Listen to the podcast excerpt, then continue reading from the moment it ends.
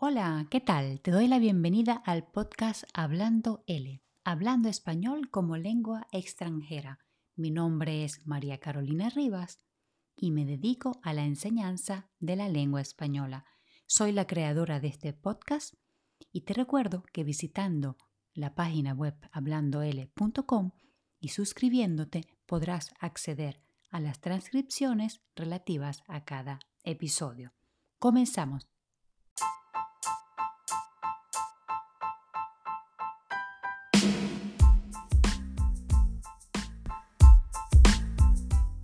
Si cada vez se te hace más difícil tomar las riendas de tus finanzas o cada vez que intentas ahorrar no logras resultados muy satisfactorios, este tema es para ti. Vamos a hablar del ahorro, aunque yo en realidad no soy muy experta porque esto de guardar dinero no se me da muy bien. En este episodio te voy a dar algunos tips recomendados por expertos para aprender a gestionar el dinero. Al fin y al cabo, a veces pienso que ahorrar dinero es como las dietas, ¿no? Para adelgazar hay que cerrar bien el pico y dejar de comer. Entonces, para ahorrar hay que dejar de gastar en cosas innecesarias, porque no nos podemos privar de los gastos necesarios. ¿Y tú qué piensas? ¿También estás de acuerdo conmigo? ¿Te consideras una persona ahorradora o más bien derrochadora de dinero. Hay expertos en economía y negocios que afirman que no es suficiente dejar de gastar, sino más bien invertir. Esto quiere decir que no es conveniente acumular dinero y dejarlo depositado en una cuenta bancaria, porque con la inflación podría perder valor en pocos años. Aunque ahorrar e invertir son dos conceptos bien distintos, si queremos mejorar nuestra situación económica, el primer paso para cualquier estrategia de inversión es ahorrar. Pero antes de comenzar a invertir, hay que tener el control total de nuestras finanzas, tanto de los ingresos como de los gastos.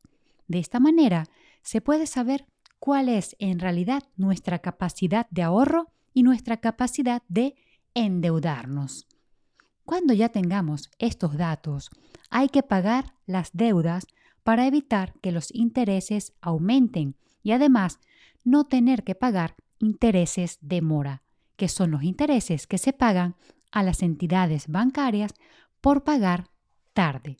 Existe el método de presupuesto 50-30-20, en el que se asigna el 50% de los ingresos a las necesidades Aquí se incluyen gastos como el alquiler, las facturas, la alimentación y transporte.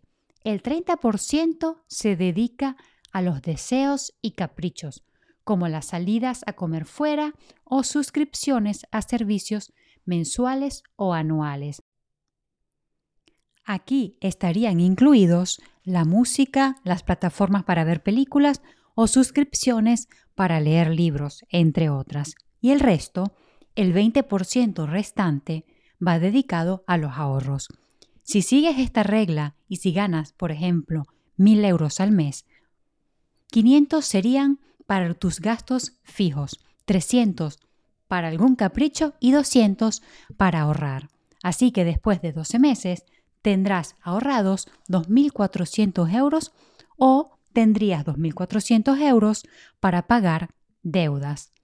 Viéndolo bien, parece una regla bastante clara y fácil de seguir. Habría que ver si el 50% del salario es suficiente para cubrir los gastos fijos.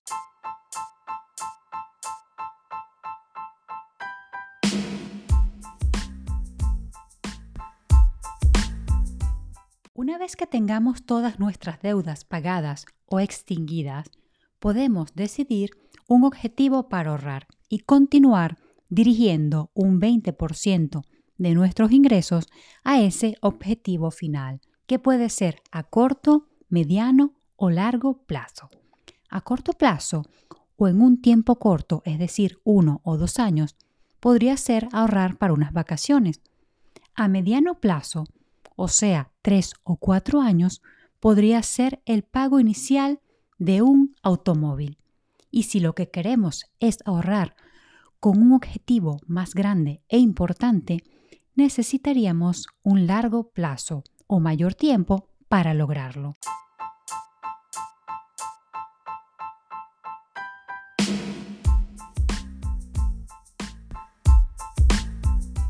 Pero ¿existe alguna forma para reducir nuestros gastos? Aquí te doy algunos tips. Si te gusta el entretenimiento y las actividades de ocio, trata de buscar eventos gratuitos o de bajo costo o comprar las entradas en el periodo de preventa. Esto puede ser una buena opción para adquirir entradas más baratas. Evita demasiadas suscripciones que se renuevan automáticamente y que probablemente no utilizas.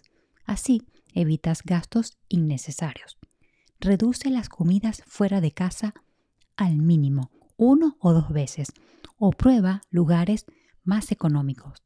Si eres una persona impulsiva cuando compras y sientes la tentación de una compra no esencial, entonces espera algunos días y pregúntate si de verdad ese producto te hace falta.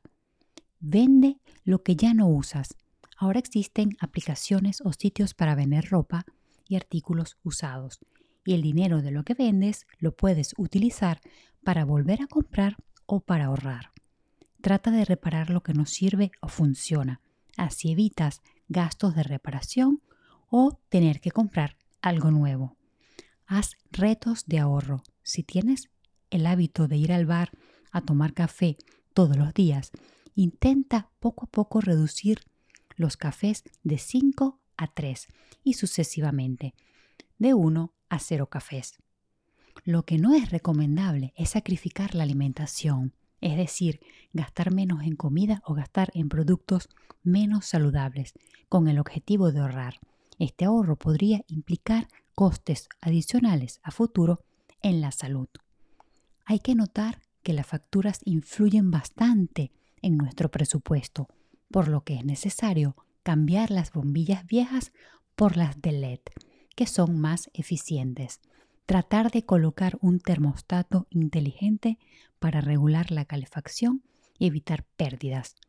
También es recomendable cambiar de proveedor, o sea, de telefonía o de electricidad, pero que ofrezcan promociones de tarifas más económicas. Y para terminar, te voy a dejar dos preguntitas. ¿Tú tienes una buena capacidad de ahorro? ¿Aplicas alguna regla particular que te ayude a mejorar tu condición económica?